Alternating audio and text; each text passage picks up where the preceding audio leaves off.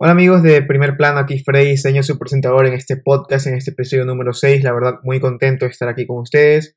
Hoy día vamos a analizar una serie que me ha gustado mucho, este fin de semana la estuve viendo. Y es, como ya vieron el título, End with an E o Annie con E. Que la verdad, ya conocí la serie solamente de nombre y por lo que me han comentado en las preguntas que yo les hago a ustedes en Instagram, que la reseñara, que la viera y qué opinara de ella. Y la verdad, qué buena recomendación. Me ha gustado mucho, la verdad, esta serie. Creo que de lo mejor que he visto en esta cuarentena. Y voy a poner los puntos en la mesa a analizar para este episodio. Vamos a analizar de qué se trata, por qué importa la serie, por qué la empecé a ver. Y los puntos fuertes de por qué a ustedes, las personas que tal vez no los han visto o quizás ya la hayan visto, me gusta mucho, porque me gusta mucho a mí. Y vamos a ver si coincidimos en puntos. A ver, empecemos por el punto número uno de qué trata. Y lo que vamos a decir aquí antes de todo esto es el origen de la historia, de la serie y demás curiosidades que tiene esta. Primero, el, nombre original no es Anne an E, sino es Ana de las Tejas Verdes o Anne from Green Gables, que en sí es un libro canadiense, es como la historia representativa para niños en Canadá. Es lo que es en Ecuador, las personas que escuchan de Ecuador, es Comandá, uno de los libros estampas del país. Y es un libro publicado por la autora del mismo país, Lucy Montgomery, y fue publicado y es ambientado en el año de 1908. Y la historia va más o menos como le voy a decir. Eh, la historia empezaría en, como ya les dije, 1908, en la isla de Nueva Escocia, en Canadá. Y se trata de una niña huérfana llamada Ant, que las adoptan unos, unos hermanos, los hermanos Fodber, que los cuales nunca se cansaron, nunca, nunca tuvieron hijos y nunca salieron de sus casas y se quedaron trabajando en la granja familiar. Pero estos hermanos ya son mayores, ya son personas de 60, 70 años y no pueden hacer los trabajos que ellos hacían desde antes en la granja, así que piden un orfanato cerca que les manden un niño. Cuando el orfanato les responden que ya tienen a su huérfano, ellos van a ver y les tienen una niña. Se equivocaron el orfanato, pero ellos terminan aceptando y ahí es cuando empieza la historia de Anne y sus amigos en sí, de cómo ella se adentra a la sociedad, cómo la sociedad la empieza a aceptar a pesar de ser una huérfana. Y este es el complot principal de la serie. Otro dato, otro dato que también les quiero compartir es que eh, en principio el libro se consideró para todas las edades, ya que la autora sí tiene escenas, no, voy a decir explícitas, pero toca temas un poco fuertes, pero al final eh, las toca tan bien que decidieron en Canadá que es un libro para niños, como lo bien que toca la autora y como escribe. Y no es la primera vez que se hace una película ni una serie, ya que ya se habían hecho películas de antes, una serie en los 80 que fue muy exitosa y fue hasta más duradera, ya que se ve hasta cómo los niños de la, serie, como crecen y tienen familia y hasta hijos. Y también existe un anime al estilo Heidi, que también fue muy bueno, pero se canceló por motivos desconocidos, lo que estoy investigando. Bueno, el siguiente punto es cómo empecé a ver. La verdad, eh, yo la empecé a ver más porque se había creado un boom eh, social en todo lo que es Twitter y muchas redes sociales sobre su cancelación, batiendo récords. Y yo así preguntándome qué es esta serie, por qué es tan fuerte. Y solamente leí la sinopsis, pero al inicio de la cuarentena, como les digo. Y después, eh, porque ya la empecé a ver, cuando ya la empecé a ver fue cuando ustedes me la recomendaron en, en, las preguntas que les hago y ya fueron como que cinco personas que me dijeron que quería que reseñara. Y ya pues de ahí sobre, hablemos sobre la cancelación. Como ya les mencioné, la serie fue cancelada a inicios de este año, si no me equivoco, y fue pocos días después del estreno de su tercera temporada. No hay motivos específicos en sí de por qué cancelaron la, serie, pero, pero sorprendió a todo el mundo, porque es la serie más querida en la parte de Norteamérica, en Canadá y también en Estados Unidos, es una de las más de las favoritas. Fue tendencia en, Twitter por más de, de tres semanas y en Change.org. Change.org es la típica página donde ustedes ponen las, firmas de lléneme, eh, firma aquí para que no cancele tal serie o firman aquí para que no apoyen a este creador, cosas así. Y actualmente, cuando yo estoy haciendo este podcast, tiene un millón trescientos millones de firmas recolectadas. O sea, un millón trescientos mil. Y es, literalmente lo que sorprendió fue que en pocas semanas llegó al medio millón, o sea, en pocos días, perdón. De ahí también es el fandom hispano dicen que no es muy grande y que creció más por esta polémica. Y la verdad, sí creo que, porque las polémicas a veces en este tipo de series que son canceladas y son un boom en otros países, generan que las personas hispanas las veamos, ya que es algo que comúnmente pasa. También, también creció mucho con la cancelación. Como les digo, esto del fandom, también de fandom hispano también creció a nivel mundial. Esto mismo que pasa en series como Lucifer, ya que al ser canceladas, eh, la gente les da una oportunidad, no sé por qué, si ya están canceladas, y la gente crece y empieza a ver y dicen, no, que la renueven.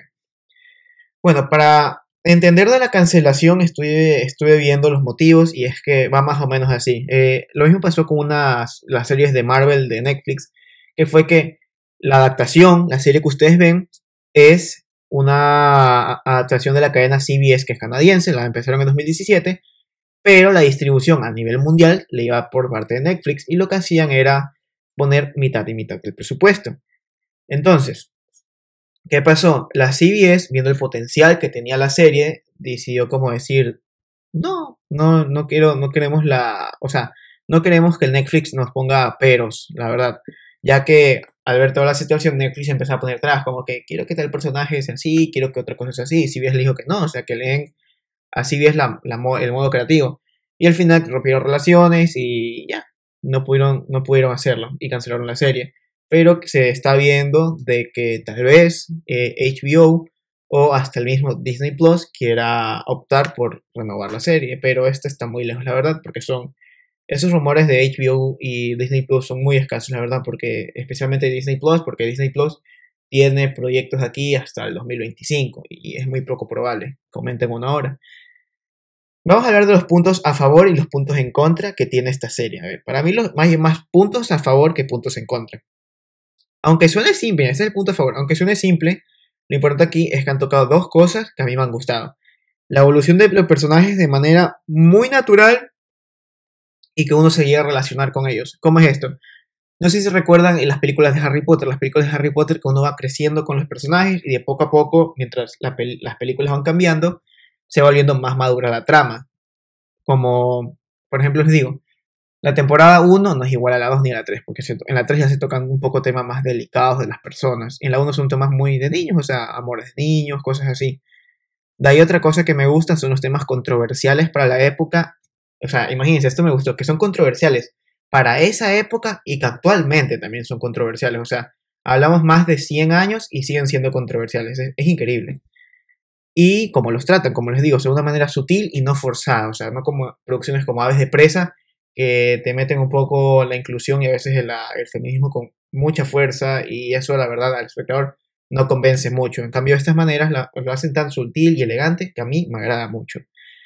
Y los vestuarios. No sé si han visto esta película eh, Mujercitas que fue nominada, ah, nominada al, al Oscar eh, por vestuario. La verdad me encantó mucho el vestuario de la época, soy muy fanático de las películas que son ambientadas como en ese tipo de años por todo esto de los vestuarios y me gustó mucho eso y la puesta en escena y principalmente el personaje, otra razón es el, el personaje de Annie, porque hablaré de ella más adelante porque me parece que hace cosas que no logran hacer otros protagonistas de la serie, o sea, no, no de esta serie en específico, de otras series. Puntos en contra. La verdad, el punto en contra que Mm, encontré, pero al mismo tiempo acepto, por así decirlo, eh, son los clichés básicos. ¿Qué quiero decir es, con esto? Eh, clichés básicos como ferias de pueblo o que la mayor, los personajes malos siempre son los hombres y cosas así. Pero yo lo entiendo, porque esos clichés son clásicos debido a que son hechos en otra época y si están en los libros, me puse a investigar eso. Y que los hombres sean malos también se solo entiende, porque era la época que los que los hombres literalmente hacían, eran malos con las mujeres.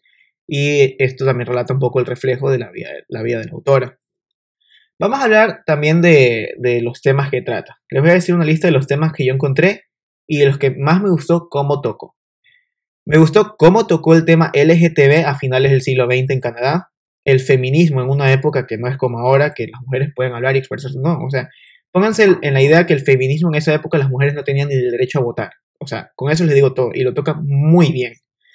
Las violaciones tanto de derechos como físicas. No se muestra explícitamente una violación física a una persona, pero se sobreentiende y eso es bueno, ya que es una serie que yo calculo que es para toda la familia. El ser diferente en una sociedad a la que es muy cuadrada de pensamiento, el racismo y el tema de la salud mental. Como les digo, voy a explicar cada uno de estos temas sin dar spoilers. Y si sale un personaje, se los diré como que el personaje, no les voy a decir el nombre. Bueno, con respecto al tema LGTB, hay un personaje que la evolución, o sea, su evolución en sí es aceptar hasta que es homosexual. Pero obviamente, como ya les he dicho, porque la sociedad es muy cuadrada y en ese tiempo no es como ahora que naturalmente puede decir eh, soy gay o cosas así, eh, no tiene esa confianza para admitirlo porque sabe que la sociedad le va a caer encima siendo un personaje de peso en la serie. Y hay otro personaje que le sirve de guía a esta persona y lo ve como ejemplo. Y en ese tema es muy importante ya que se basan más en que como en esa época uno vivía de los ejemplos más de personas cercanas, no tenían como que figuras, es decir, actualmente un futbolista o un famoso, no, vivían con la inspiración de personas que en serio sean cercanas a ella. Y hay otro personaje que le sirve de guía a este, que también es homosexual, tanto así que es tan orgulloso que festeja la homosexualidad en una fiesta de pueblo. Y, o sea, yo también había escuchado esto en cuentos de que las personas celebraban su homosexualidad, pero como les digo, los escritores lo ponen como que celebraban lo peor de lo peor pero aquí lo muestran desde otro punto de vista, desde el punto de vista homosexual, y me pareció muy acertado. Y la verdad es un tema muy bien tocado, ya que lo hacen con delicadeza, no es que es como que aparecen escenas muy explícitas LGTB para personas, por ejemplo, tal vez niños que no estén relacionados al tema, niños menores de 13 años, les digo, o de, menor edad, y saben tocarlo muy bien. El tema del feminismo fue el que más me encantó, ya que para mí me choca mucho que en las producciones actuales en el mundo eh, el feminismo es un tema muy tabú en sí porque tabú en qué sentido que eh, o sea, no en el hecho de que sea raro escucharlo sino como que pierde esa fuerza de tanto que lo quieren meter en un tema. Es decir por ejemplo como les decía al inicio Aves de presa es una película dirigida eh, por Margot Robbie no es de Margot Robbie o sea ella es productora pero es como que, les voy a dar un ejemplo, todos los hombres son malos en la película, eso las mujeres pueden celebrar a la persona, y es como que o sea, de ley tiene que haber un hombre bueno en el mundo.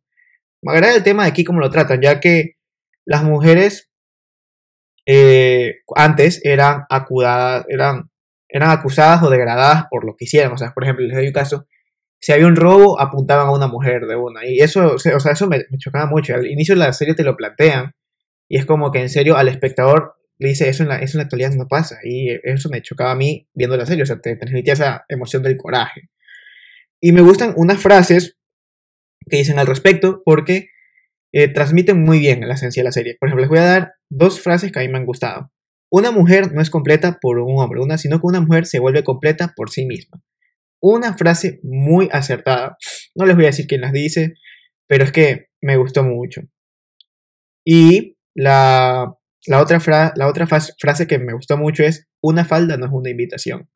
Y no sé, la noté tuve que pausar la serie porque en serio me gustó, o sea, me gustó y me imagino la autora escribiéndola porque son frases muy buenas y la verdad que son frases que, como es un libro de niños, tú entiendes lo que significa una invitación para un hombre en la época. Entonces, punto, la verdad, muy bien tocaron. Y también como que lo que me gusta es que la, las personas, o sea, las mujeres como las niñas en esta época, eh, ya saben, eran como que ni bien terminaban la escuela, tenían que buscar una persona para casarse. No, o sea, ellos rompen el estigma increíblemente y de una manera genial. O sea, las niñas decían, era como que yo no quiero seguir los estándares de la mujer cotidiana, no me quiero casar y yo quiero ir a la universidad. Y eso es increíble porque eh, rompen la mentalidad tan cuadrada y hace que la, la, villa de donde viven ellos en Canadá empiece a pensar diferente y notes la evolución no solamente en personajes principales, no, o sea, en todo el pueblo tú ves el capítulo 1 con el último capítulo que sacaron y hay un cambio de mentalidad. De ahí el tema de no encajar. El tema de no encajar va más relacionado a diferentes personajes, más con el personaje de Ant. O sea, ella es huérfana y esto causa revuelo porque un huérfano como que no es bien visto en ese tiempo. Y como ha estado, ha estado toda su vida en un orfanato, ayudando a casas como asistente de limpieza y los libros eran su único escape de los bullying, ya que cuando iba a ayudar a las casas, los niños se burlaban de que no tienes familia y eso, y ella decía que literalmente los libros eran su único escape. Otro personaje también que tiene como ese tema de encajar, como ya les he dicho, el personaje de ser gay, no te hace diferente. Y otro que me gustó es el de el, típico, no voy a decir el típico, pero es normal porque es en todas las, las familias.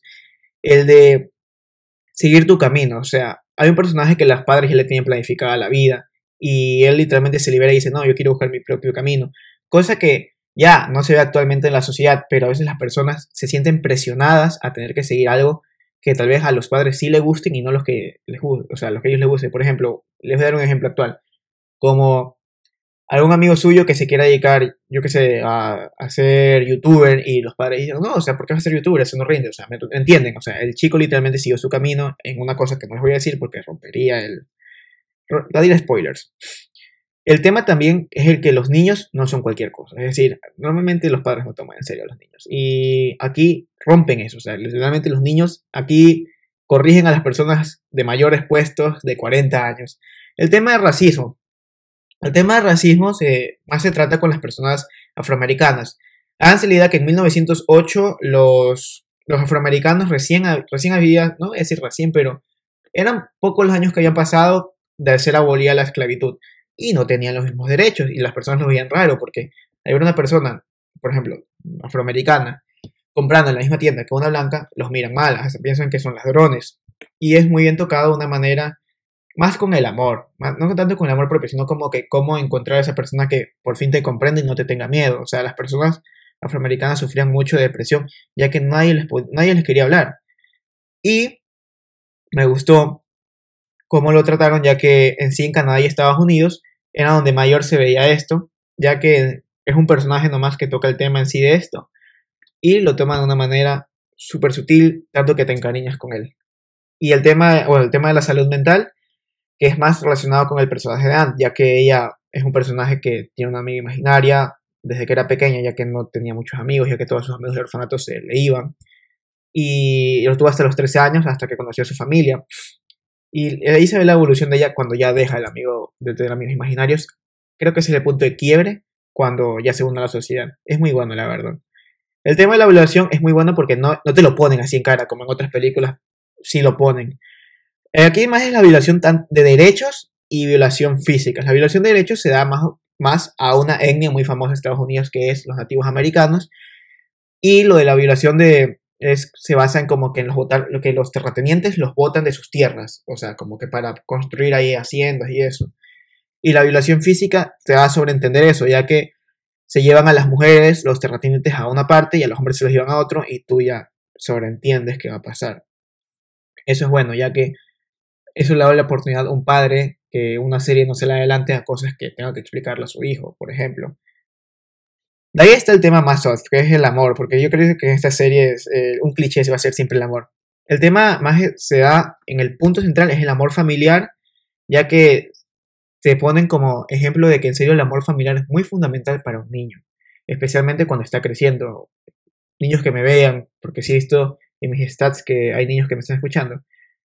Eh, una de las dudas que se presenta aquí es un tema muy, muy común que se da en la actualidad, que es, por ejemplo, el ir a la universidad y no saber qué estudiar. Eso puedes hablarlo con tus papás tranquilamente, porque algunos niños sienten la presión de que sus papás eh, se van a decepcionar por lo que elijan o no. Y la verdad no, o sea, en serio, hablen con sus papás y esto me gusta, que fomenta la conversación de padres e hijos. Y ahí está el tema inocente de los niños, o sea, normalmente estamos acostumbrados a hacer un amor de besos muy apasionados y no, acá es como un amor del que, todo del que todos tuvimos cuando éramos pequeños. Bueno, aquí voy a tocar el tema ya de los personajes. El la evolución de personajes y el personaje de Ant. La verdad, como ya les dije antes, me gusta cómo tú vas creciendo con los personajes en todos los episodios. Es decir, como ya les he dicho, al estilo Harry Potter, tú vas viendo los cambios físicos que tienen temporada a temporada, desde cómo se visten hasta cómo actúan, y eso te hace sentir más familiar con ellos y cómo ellos eh, eh, llegan a tener un espacio en una sociedad que toman a los niños como un juego, tienen que subir la imposición de adultos, de la sociedad en sí y del patriarcado, porque ese tiempo los, los papás decían como que, no, o sea, ¿qué le vamos a hacer caso al niño? Como que el, granjero se está incendiando, así. También háganse la idea que fue una época de grandes cambios en Canadá, como ya les he dicho, las mujeres recién empezaron a votar en 1916 y esta serie es ambientada en 1908 y hasta 1922 fue que en todo Canadá se legalizó el voto femenino. Y me, me gusta esto ya que tratan una época similar a la que estamos pasando en la actualidad. O sea, este, literalmente estamos viendo una época de cambio muy similar. O sea, ustedes dirán, o sea, qué barbaridad que antes a la mujer no se les votar y que le tengan miedo a las personas afroamericanas. Igual a veces cosas como el miedo a las personas afroamericanas sigue pasando en la actualidad y acá lo tocan. O sea, literalmente creo que la queja de la, de la, o la crítica, autocrítica que hace la, la serie es como que como la evolución no ha cambiado alrededor de los años.